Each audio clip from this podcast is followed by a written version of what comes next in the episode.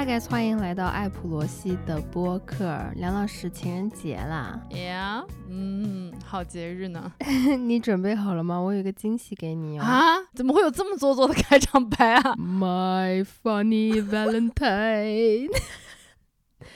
Sweet comic Valentine，你是咋样唱出印度腔的？You make me smile with my heart。我再唱我就要对不起观众了，所以我就在这停吧。所以 obviously 今天的话题就是我跟梁老师要聊一聊我们对于爱情的一些误解，而不是对爱情的看法。另辟蹊径，我就想问你一个问题，我抛出一个问题，我们来扪心自问：你对爱有过什么误解吗？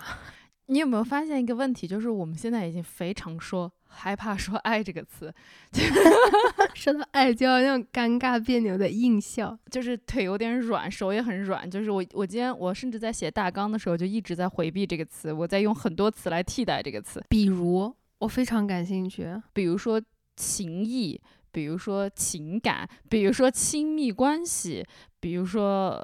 这种词，反正就是我没有办法说。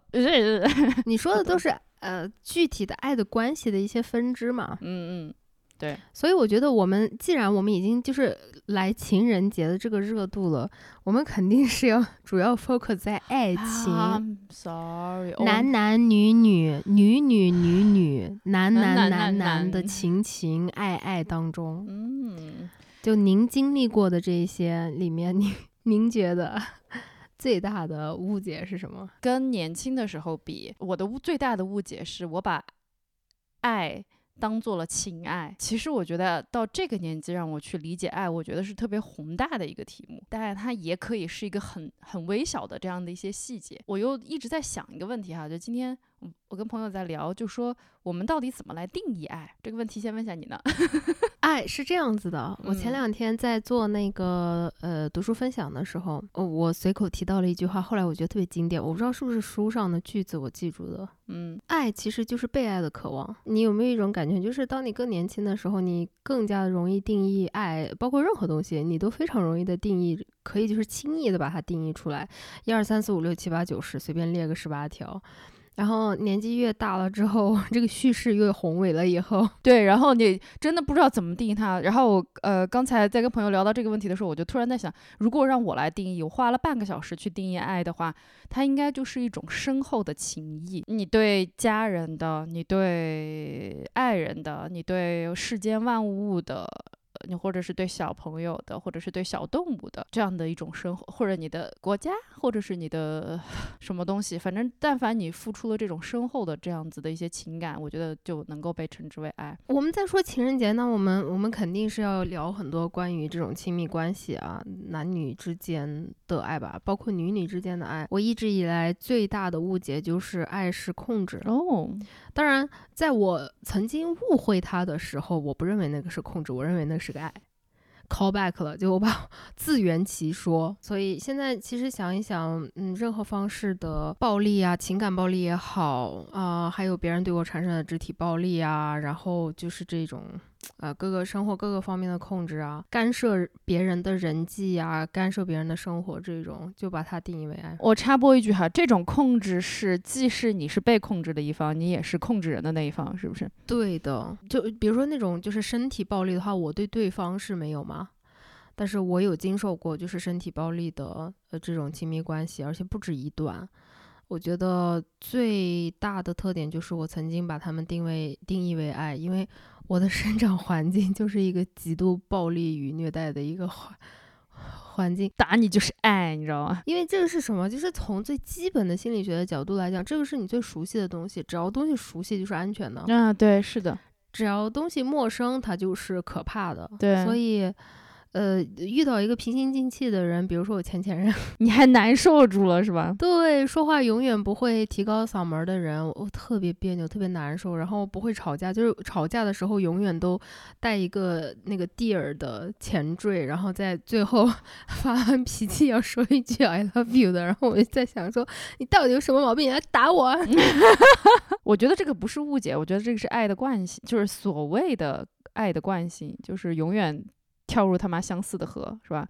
嗯，就是熟悉嘛，安全，嗯，就以为这个是爱。对啊，像你就是太熟悉冷暴力了嘛，嗯然后你真的很喜欢在情绪上折磨你的人，嗯，对，你的历历历前任从小学到 那个就三十多岁，我感觉全都是每一个每一次每一次在孤单中坚强。就是为什么一定要寻找冷暴力呢？就是因为我我我我实在一个是受习惯了冷暴力，再一个我就想逃离那种不断的被焦虑折磨的人生，对，所以我就希望不说话的人，我就是要找不说话的人。希望找一个直接把你埋到井里面，然后把自己也埋到井里面的人。对对对，我喜我不喜欢我说每一句话，然后这个人就像我的父母一样，给我的反应都是焦虑，都是难受，就是他们会比我更多的话。嗯，对我就想要一个我不管说什么你都给我闭嘴的人。对，我有一个就是，呃，有忽然想起来的问题，我比较好奇，你还记得你最后一次就是正式隆重的过情人节是什么时候吗？Oh shit，嗯、没有，我记不起来了。正式就好歹正式，哪怕是吃顿饭，就是今天情人节啊，吃顿饭啊，或者是互送礼物啊之类的。大概有一点印象，大概是六年前左右吧。六年前，等一下我对一下是哪个？我我想了一下，我的是前前任，就是那个让我 大声的尖叫，你打我啊那个。但是我记得我当时是一个 极度痛苦的状态，所以为什么分手，感觉从有迹可循的这种事件里面可以找到一个很好的解释。但他就是觉得说，嗯，既然我们是在一个正式的、serious 的这个亲密关系里面，那今天是情人节，我们就应该做点什么，对吧？就是他是完全觉得，就是你怎么可以不做什么？然后我就觉得说，因为没有必要啊，干嘛要做？他就讲说，嗯，想去一个就是 fancy 一点的餐厅吃饭。我说才不要！就一九年二月份的时候吧。啊我说上海那个情人节到处都是排队，都烦都烦死，然后人挤人，地铁挤人，打车也打不到，然后天气又那么冷，不要不要不要！你那时候没有爱的泡泡吗？也没有想说哦，有的，其实有的，就是我这样说完了以后，看到他那个小狗般受伤的炯炯有神的蓝眼睛，但是呢，但是呢，我可以在家，我可以在家做饭，就是我那个讨好型人格没有办法，我就觉得你总不能就是这样子把人家拒绝，然后不给出一个弥补的方案吧。嗯嗯哼，然后我说我可以在家做饭，然后最后我觉得就是让我痛苦的点就在于，我明明我不想过，然后最后是我自己在家买上八百种食材妈的，然后做一桌子饭。唉然后他就用甜言蜜语说两句，然后一切就结束了，是不是这种？他要互送礼物，哦，OK，我记得当时就，呃，吃完饭，然后他就立刻要去洗碗嘛，然后我做饭已经很累了，嗯，我就不想去帮忙，但是我又觉得就那个。人家一个人在洗碗，你是不是也稍微哪怕站到厨房里面早就让你出去吃了嘛，真是的。然后我就记得他还说，他说，嗯，我一个人洗碗很无聊，你可不可以在厨房陪我？然后我心里面就是，我只想去躺着，我好累。我说，嗯，可以呀、然后在那边啊，有的没的。然后这个碗他洗完了，然后他还擦收拾弄完了以后，他还说，嗯，来看电影。哎哟，我已经要累死了。然后我就坐在那边，就是整个人出神。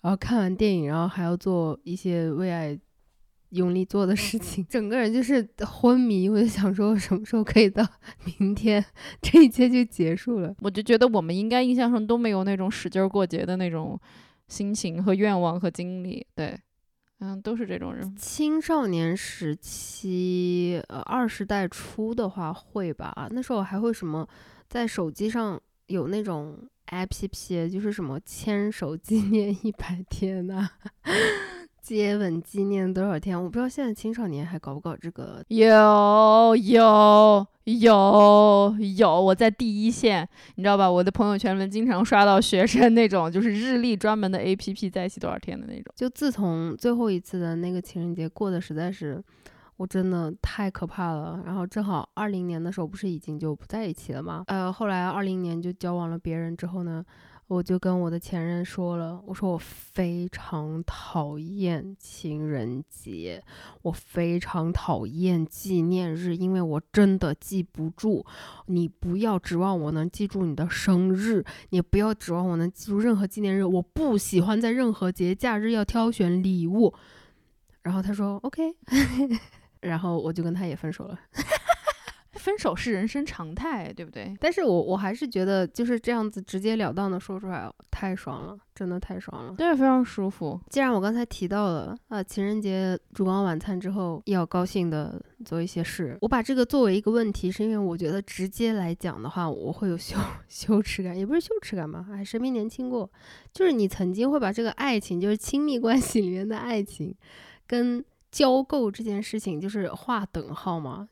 当然，这个有我们的局限性，对吧？我们从小到大没有人给我们教过 consent，包括我们之前聊性的那一期，你也讲过，你回头想起来，你的第一次性经历，其实你是有一个很严重的被侵犯的感觉的。嗯嗯，我觉得分年龄阶段，就是我大概在第一次或者是一两次之前，我对于这个东西是。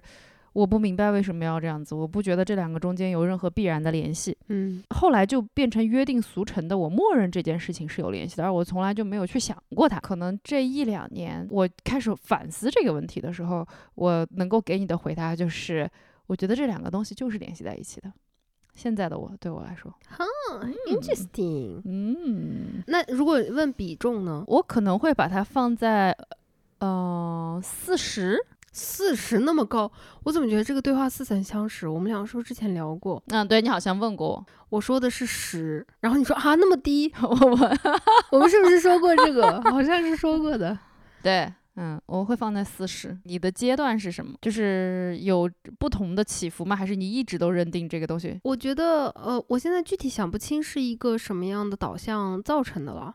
呃，也许是我的同学，我的老师说呢。老师应该没给我讲这个吧？谁老师跟你说这个？我认识你老师呢。再不要乱说。也许是我周围的人，也许是当时的网络环境。嗯，我从小就是一个冲浪少年，就我我我正好生长在了那个我刚刚开始青春期的时候，呃，这个拨号上网产生了这一个年代，所以。从我的第一个那个网络聊天室，我我的名字叫金喜善，我的网恋对象叫安在旭的那个年代开始，就太爱上网了。然后可能当时在网络上面也接受了太多，整个的终极的，嗯，你知道方向总是厌女的，就是说你爱他就要给他。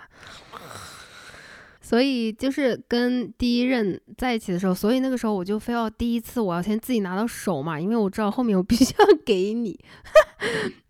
然后再后来，就每一任都会有这种感觉，就觉得说，如果你对这个人已经产生爱的感觉了，那你就必须要跟他 睡觉，你不跟他睡觉，爱什么爱？然后再后来，就关于身体结构的那个科学道理全都学学会了嘛。然后，对于就是不断的这个抽查我的产道这件事情，我产生了无比疑惑的一个巨大的问号。呃，然后我也不是很能 get 到。别的女性，就是我当然跟很多人交流过这个问题，嗯，我也不是很能 get 到别人说的那种愉悦感吗？并不是那一趴，而是整个啊这些那些的，其他的那些趴，我好像从来没有说特别的享受或者留恋过，然后就慢慢变成了十，可能现在如果我再谈恋爱的话，甚至会变成五或者三哦，嗯，现在是差不多这个状态，是不是很可怕？嗯，就是你你你反而是个降的过程，我是一个升的过程。我是从百分之百掉到了百分之三到五，现在哇，我大概是从百分之十涨到了百分之四十，四十 很妙啊。接下来就是我想要谈到对于爱情的误解这个话题，这一期播客的话题的灵感来源，就是我时常会不小心刷到，或者说不小心在午夜时分想起。我小时候真情实感的带入的，就是做梦高潮的这种所谓的爱情剧啊、偶像剧啊，就是影视作品也好，还是书啊、漫画之类的。以现在的这个 知识储备和现在的这个态度，和现在的这个全季。就会吓出一身冷汗，要报警的那种程度的影视作品，我真的很想跟你聊一聊。如果说我问你有什么是你小时候这样子真情实感，然后长大以后觉得哇幺幺零嘛，你第一个想起的是什么？可 可能是《流星花园》吧。我的，我我跟你说完这个问题以后，就发完大纲以后，我在那边手机列嘛，《流星花园》在我的第三名。那我想听一下你的第一、第二名是啥？第一名是《还珠格格》，哇！你好歹不要带入古装剧嘛，真是的。就《还珠格格》，我后来想起来，就你不知道我带入了多少年，我是小燕子。对不起。好，你的第二名了，我听一下。情深深雨蒙蒙啊，，你是在选你是在选粤粤粤说不清楚啊，你是在选艳女第一二名三吗？琼瑶阿姨，你毁了我的人生，陪我。就比如说《还珠格格》，我不知道你还记不记得，皇阿玛刚开始是想拿到紫薇的，玷污紫薇的是不呃，是？玷污嗯哦，太好了，你这个词用的太琼瑶太妙了。就皇阿玛刚开始是非常想要玷污紫薇的，呃，which is A K A 他的亲女儿，所以呃，well 啊，然后当时就 他他想要玷污紫薇，然后又就把他给尔康这种情绪如此 不稳定，然后又又冲动的一个男宝，我那个时候还觉得世界上最美妙的爱情。嗯，就是他们。然后金锁爱着尔康也是，哇哦，就我现在一脸不解的表情。小时候我对那个《还珠格格》的那个热爱，我用一切机会偷看它。我把那个电视研究出来了一万种方法。我妈回来的时候，电视不会烫。我汉语看了不知道多少遍。然后《还珠格格》因为太火了，翻译成了维维吾尔族语，还看维语的是吧？翻译成了哈萨克族语，在我们新疆那个电视地区。紧缩，紧缩，紧紧缩，紧缩。滋味。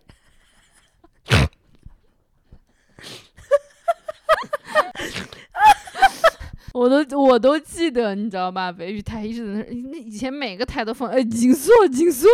维语版的我看完了，然后甚至就是，其实因为我没有系统的学过维语嘛，就是韩语我是听不懂的。嗯，但是就为了那个《还珠格格》那个故事线，因为我已经每每一个就是台词我都知道他们在说什么，所以韩语版的也看。然后就比如说跟我妈出去人家家做客，然后也在电视上在放的话，再继续看。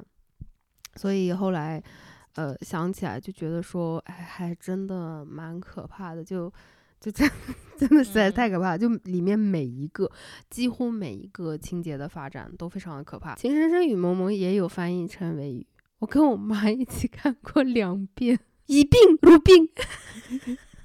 下一个我能想到的是呃《流星花园》嘛，刚刚跟你说，然后再下一个你可能不知道，是一个日本少女漫画叫《尼罗河女儿》。我知道，但我没有看过。就是那时候不是人手都看吗？对它的那个大致的故事线呢，就是说现代的，当时是九十年代嘛，九十年代的一个日本的少女，然后她因为什么原因穿越到了古代的埃及，然后呃，for whatever reason，他会讲当时当地的语言，然后他就利用他现代的知识和见识，帮这个埃及 国王塑造了伟大的帝国。哦，那蛮好看的，感觉。但是，可是这个主线完全变成了他跟这个国王的情情爱爱。哦，他跟国王怎样发生第一次？他跟国王怎样，然后又变成什么王妃？然后怎样要面临别的女性的嫉妒？反正就是这种雌竞啦、厌女啦。你都从现代社会，你从九十年代的日本穿越到古埃及去，你不搞一点，你不搞一番事业，你不搞一点东西出来，你不把帝国拿在自己的手里面。当时九十年代的日本那什么呃 M P 三出来没有？不知道，反正 C D 机啊啥 Walkman 的多厉害呢啊！你拿着这些技术，你拿着这些见识，你就你就为了跟一个国王睡觉，我真的服了。我我后来想起来，这个也是特别特别毁三观的。接下来的这个是我的那个震惊，就当我有一天忽然想到这个问题的时候，我有点吓到。你还记得那个杀手不太冷这个电影吗？我知道，你又觉得就娈童了是吧？我觉得这是我觉得的问题吗？Hello，Hello，一个成年的杀手男人把你的家人全家杀光光，然后他把你培养成一个杀手，然后你们相爱了。Please tell me。Please tell me 啊，这我我我刚刚说的这这些话里面有哪一句是让你觉得说嗯 OK 的那种感觉？真的很吓人，真的很吓人。但是呃，那个杀手不太冷，就那个 choker，我我都爱了多少年啊！我就我梦想里面我就只想找一个。呃，快秃头的，然后三十多岁的，拿那个大 AK 四十七出去杀我全家，然后来爱我的男人，只会杀你啊！真的太可怕了。哦哦，还有一个最毁三观呢，又是我看过维语 翻译版的《蓝色生死恋》。他本来是他的那个亲妹妹，是这个男保手贱，在医院，然后犯了什么错，反正就把自己的妹妹跟别人的妹妹调换过来了。然后好像是长到十几岁的时候，才把自己的亲妹妹找回来。但是这个时候呢，他就跟他的那个不是他的亲妹妹，但是。拿错婴儿了，就是你当时生产以后最大的那个噩梦，拿错别人家的婴儿回家的，相处了十几年的妹妹相爱，然后呃癌症啊什么，反正就家庭养了十几年，当成亲女儿养了十几年的女儿变成了儿媳妇。嗯，Hello。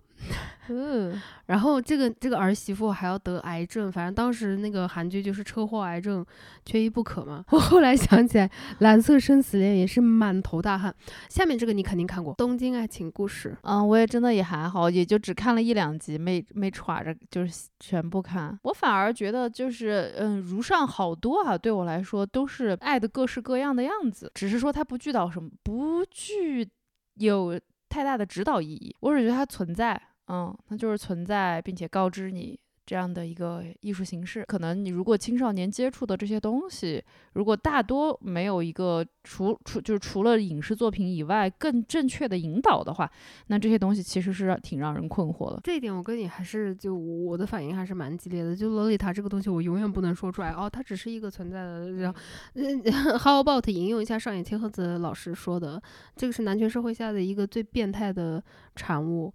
就让人觉得说吓人，可是问题是，如果我说的这些你都觉得那还好吧，那能让你有这种就说我靠一夜醒来吓个半死的这种影视剧能有哪些？就是情感类的吗？对，就关于爱情嘛，就亲密关系的这种爱情。国产那种什么 什么娘，就是我的苦娘，我的丑娘那种，你知道吧？那不是爱情故事，就是那种特别苦的那种自我奉献式的那种，那种我就特别害怕。就这种东西，我觉得挺。接受不了了，其他好像想不起来了。你因为你这是个突然提出来的问题哈，再加上我已经好些年不看不看这些东西了。但你小时候肯定有看过的电视剧或者是读过的，哎，我就问你，安妮宝贝哦，天，Hello，Oh my God，Hello，我们一起传阅，然后我们一起模仿。那个海藻般的哭法，我们一起恨不得就把那个七月与安生，我们两个自己代入演一遍。你一定要把自己剖析成这样吗？就是我一直在遗忘我的前半生，你一直不停的在给我提起我的前半生，真的很可怕。我不服，你说啊也没有啊，我就是很 chill 啊。不是，是因为我就是记不起来。你当时安妮宝贝代入的，你代入你自己是呃对，是起鸡皮疙瘩的，就是呃，而且那个时候的。爱情小说的结局哦哦，我又想起来一个，这一个就是我现在看起来会觉得是搞笑剧的《一个陌生女人的来信》，我觉得这个完全就是一个男人的意淫，就跟蝴蝶夫人一样，很好笑。尤其我在看了那个现场话剧以后，我觉得那个姓黄的那个女演员，当时上海的那场是她演的。我只有两个记忆点，那个黄姓的话剧演员，她真的好厉害，几个小时一点都不卡。然后也许他卡了，但是他有技术没让我没让我看出来。然后他可以一个人演独幕独角戏。然后第二个就是因为他现场要煎那个牛排，然后那个牛排真的很香，色香味俱全。但是那个那个故事真的是太脑瘫了，真的是太脑瘫了。为什么？就是那个年代的这种呃比较有话题、比较有所谓的流量，拿现在的话来说，全都是最后要为那个男的拼一个孩子。就 come on，come on，可是那是那个时代的产物啊。但是我觉得，呃，同类型的看那种谈恋爱的那种，嗯，片子哈，我觉得我可能看的比较港片还挺多的，然后我还挺喜欢的呢，就有一些。嗯，不知道是惨也好还是什么的结局的，就是对爱情的这个描述各种各样的是吧？你说近的有志明和春娇，然后远一点的有什么？当然我嗯后面的就不说了嘛哈，那志明春娇二三什么鬼的。其实古惑仔里面也有很多，我觉得还蛮感人的地方，包括那个食神里面，甚至莫文蔚啊这些角色，对吧？再不说那种什么大话西游啊各种，就是这些东西其实就是给人。更多有对于爱情想象的空间吧，就是这种罗曼蒂克式的。如果说是对爱的误解的话，可能国产剧的爱的误解比较惊悚哈，全是误解啊，并没有什么正道上的引导。然后如果说是那个爱的启蒙的话，我觉得像港台的、台湾的就不说，台湾的偶像剧有点惊悚。你刚刚说到《大话西游》，我想到一个点。我觉得《大话西游》跟《东京爱情故事》有相似的地方，就是 fuck me up kind of in the same way。什么？《大话西游》和《东京爱情故事》都在浪漫化，就是精神疾病问他们每一个人都应该去看心理医生，都应该去自救了。但是他就在这个电影啊，还有电视剧作品当中是极度浪漫化的。比如说，在《东京爱情故事》里面，这个女主角她就是永远要试探，对吧？她她有想法，她永远不说。她就是她跟她最爱的那个人永远没有办法去呃正当的正面的沟通或者是解决问题。他永远在等待他怎么怎么样，就是这不就是我吗？《大话西游》也是对吧？齐天大圣那么拧巴，那么别扭，但是。我们以观众的角度，在当时看的时候，是一个非常浪漫化的，然后非常让人觉得期待的。我直到现在听到《大话西游》的歌，我都会有点。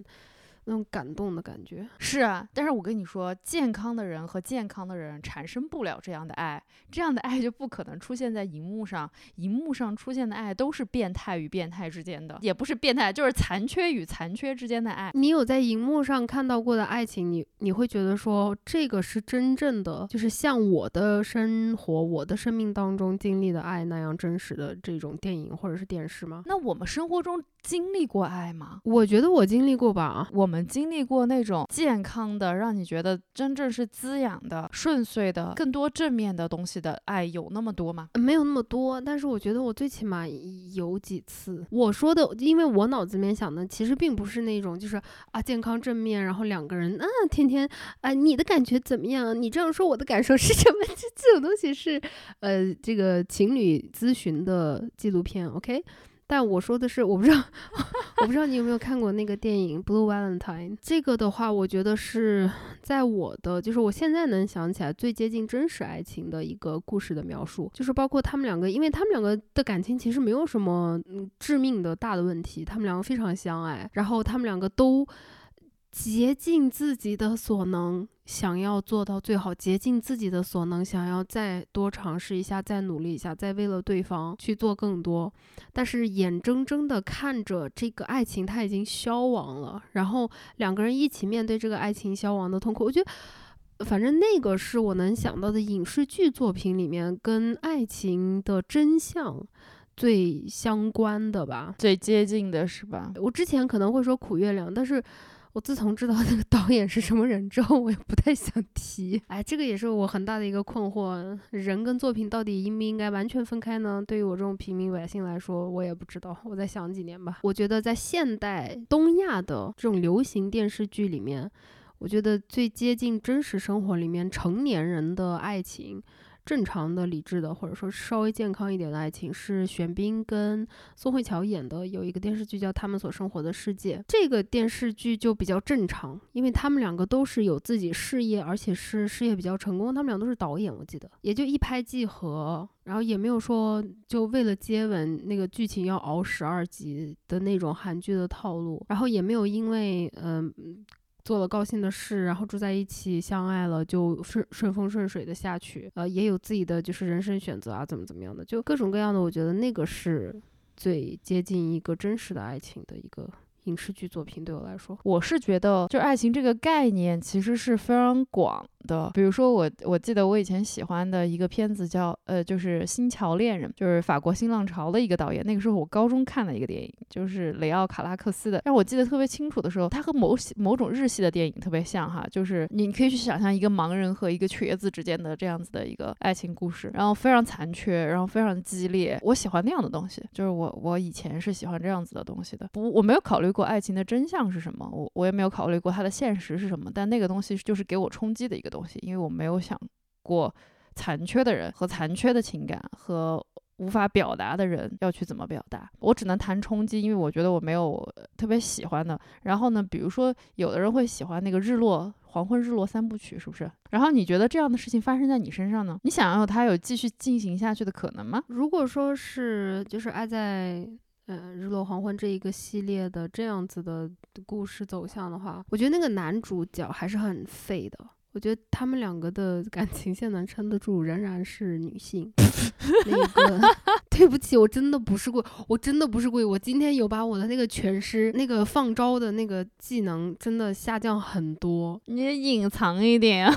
可是我真的忍不住，就是我现在回头想一下，刚开始的时候，他们两个最勇敢的是那个女生，中间他们的生活趋于平淡的时候，仍然是那个女生。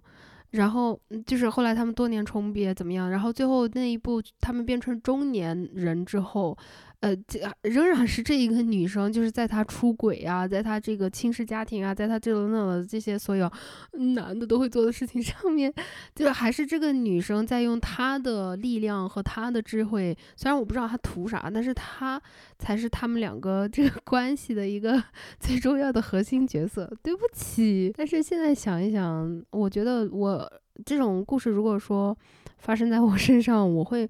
没有他的那个力量，你就没有那三部曲了。嗯，你没有三部曲了，你可能一点五部曲，然后就会 差不多了。嗯，那既然到了情人节了，我们就来直截了当的问一句：作为三十六岁生过孩子的您来说，如果你现在你你现在对爱情还有向往吗？就是这种亲密关系的爱情，爱情肯定还是向往嘛。但是我不太会用爱情这个词，就这个词，就我们刚刚开头说过，是吧？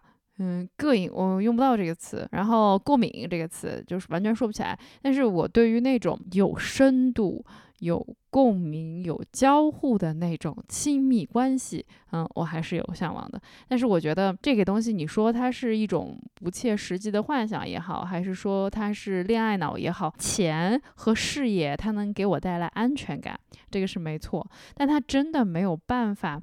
让我在就某个时刻能想到一个人，能就真的特别幸福的旁若无人的笑出来。以我目前的状况，我能一年收入多少钱，我就是想到他，我也不会笑成那个样子。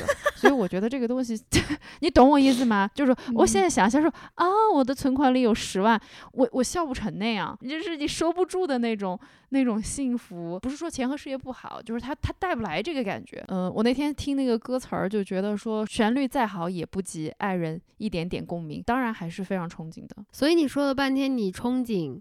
爱情，你向往爱情的原因，你是觉得比挣钱容易吗？我反正我我本人来说，我谈恋爱是比挣挣钱容易。你也不是不也不是不知道，也没错啊。就如果说哪个容易，就选哪个也没错啊。对呀，就是我爱我我得到爱的体验和我给出爱的体验，比我他妈挣钱容易多了，是吧？这种东西从我从小习得的本领，挣钱这件事情我真的不是特别擅长，就还是谈恋爱吧。And you，我肯定是向往。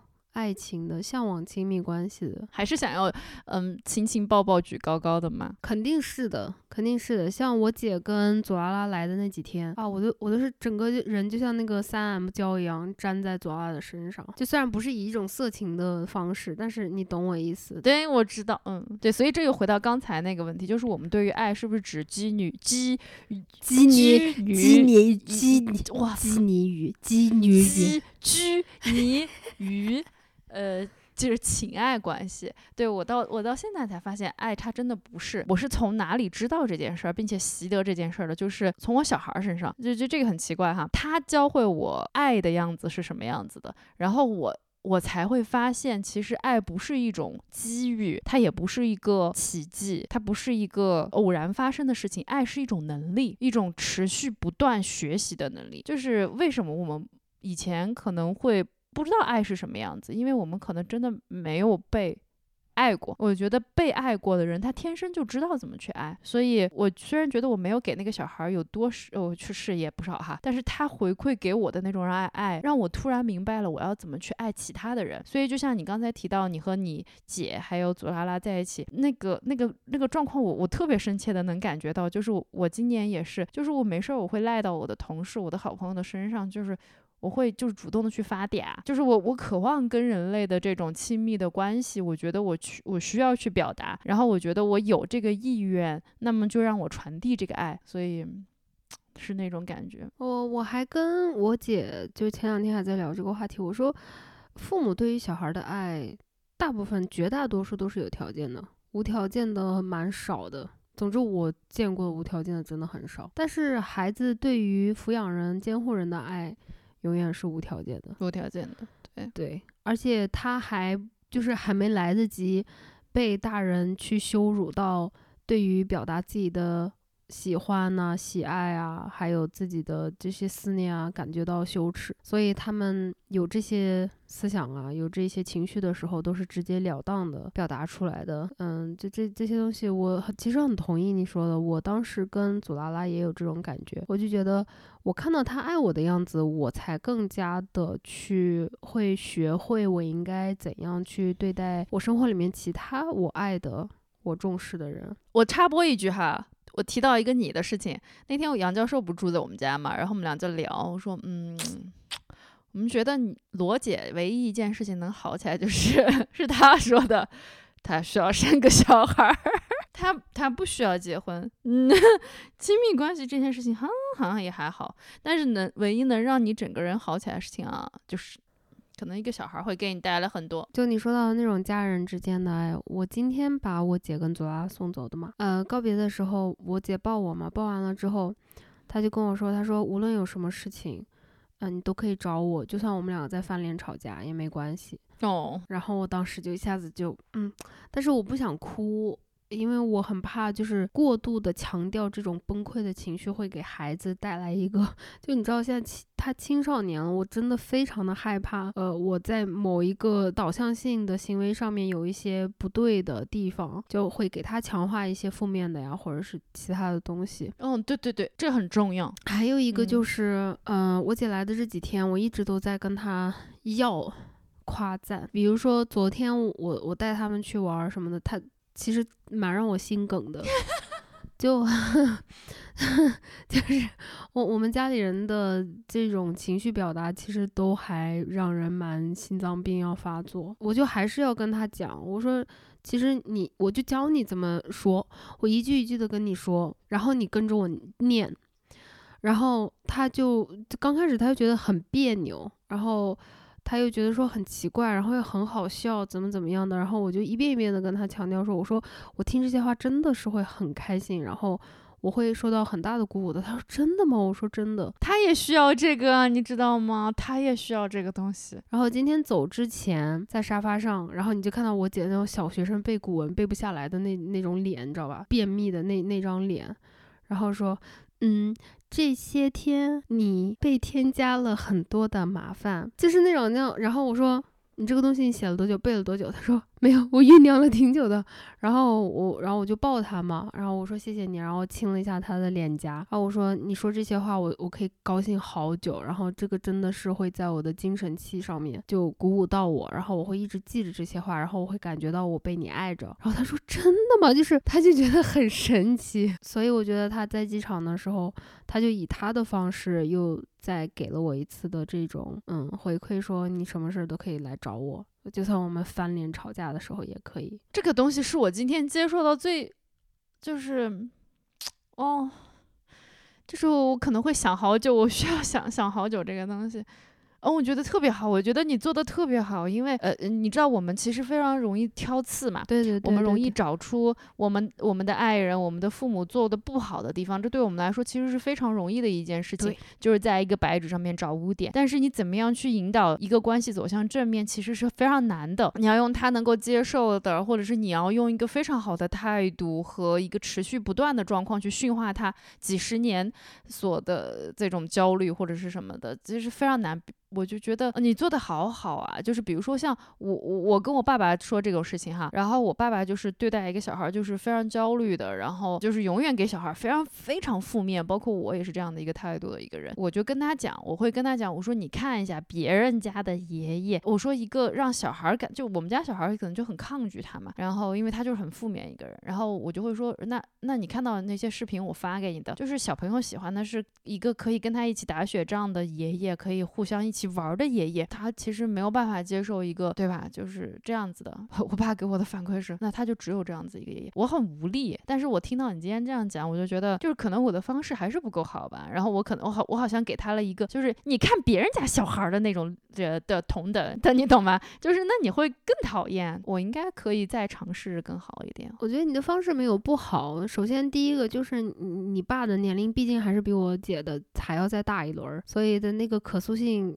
咱就是说那个难度有点过高超纲了，对吧？然后另外一个，我觉得还是我我听下来，我觉得他你这样说的时候，他多少是有受到威胁的。虽然我们的本意不是这样，但是你爸也好，我爸也好，包括我们自己，我们都是这种有这种严重创伤的人嘛，我们都有被抛弃的恐惧。然后当你表达出来的话是，如果你这样，那他就不喜欢你的。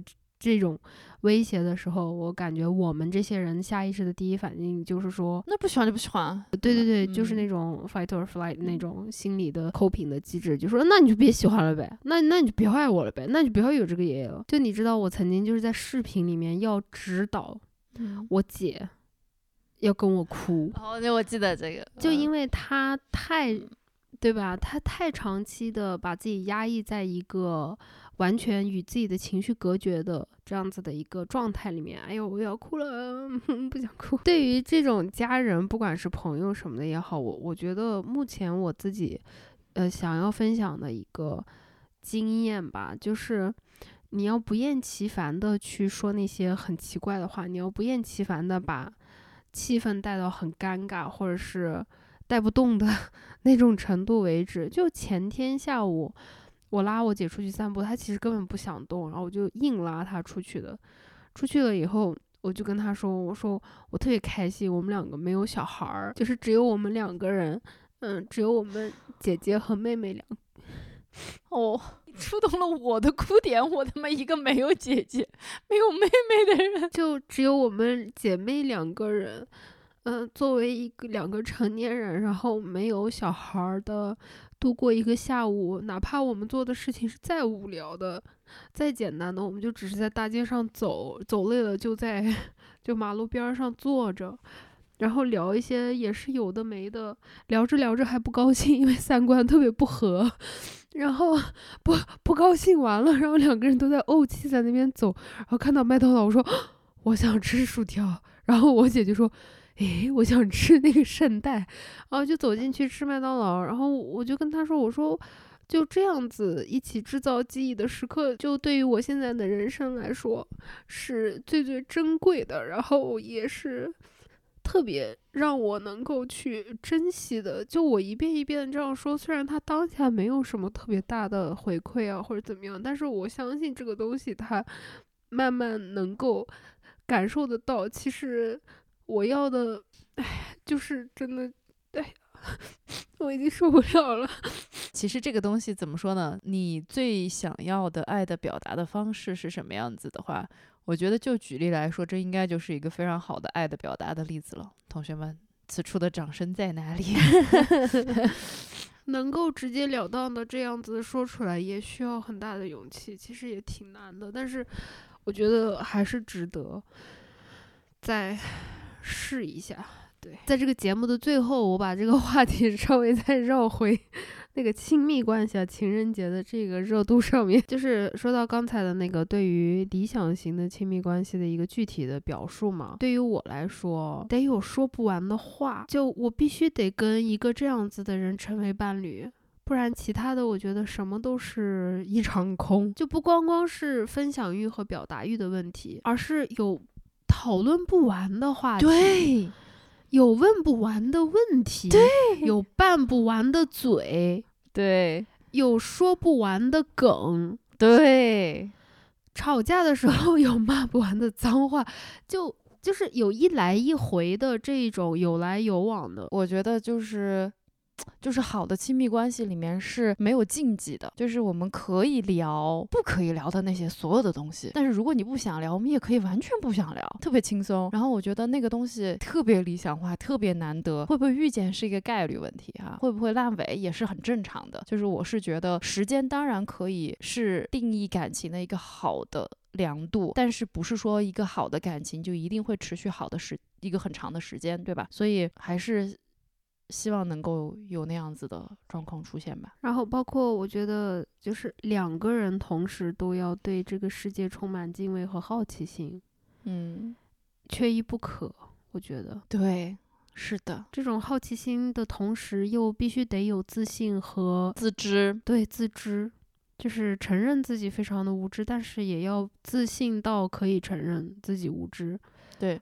对自己不了解的事情没有什么太大的羞耻感，对呃，勇于去提问，勇于去了解。我觉得这个包括我们刚才说到的正当的、勇敢的、正面的。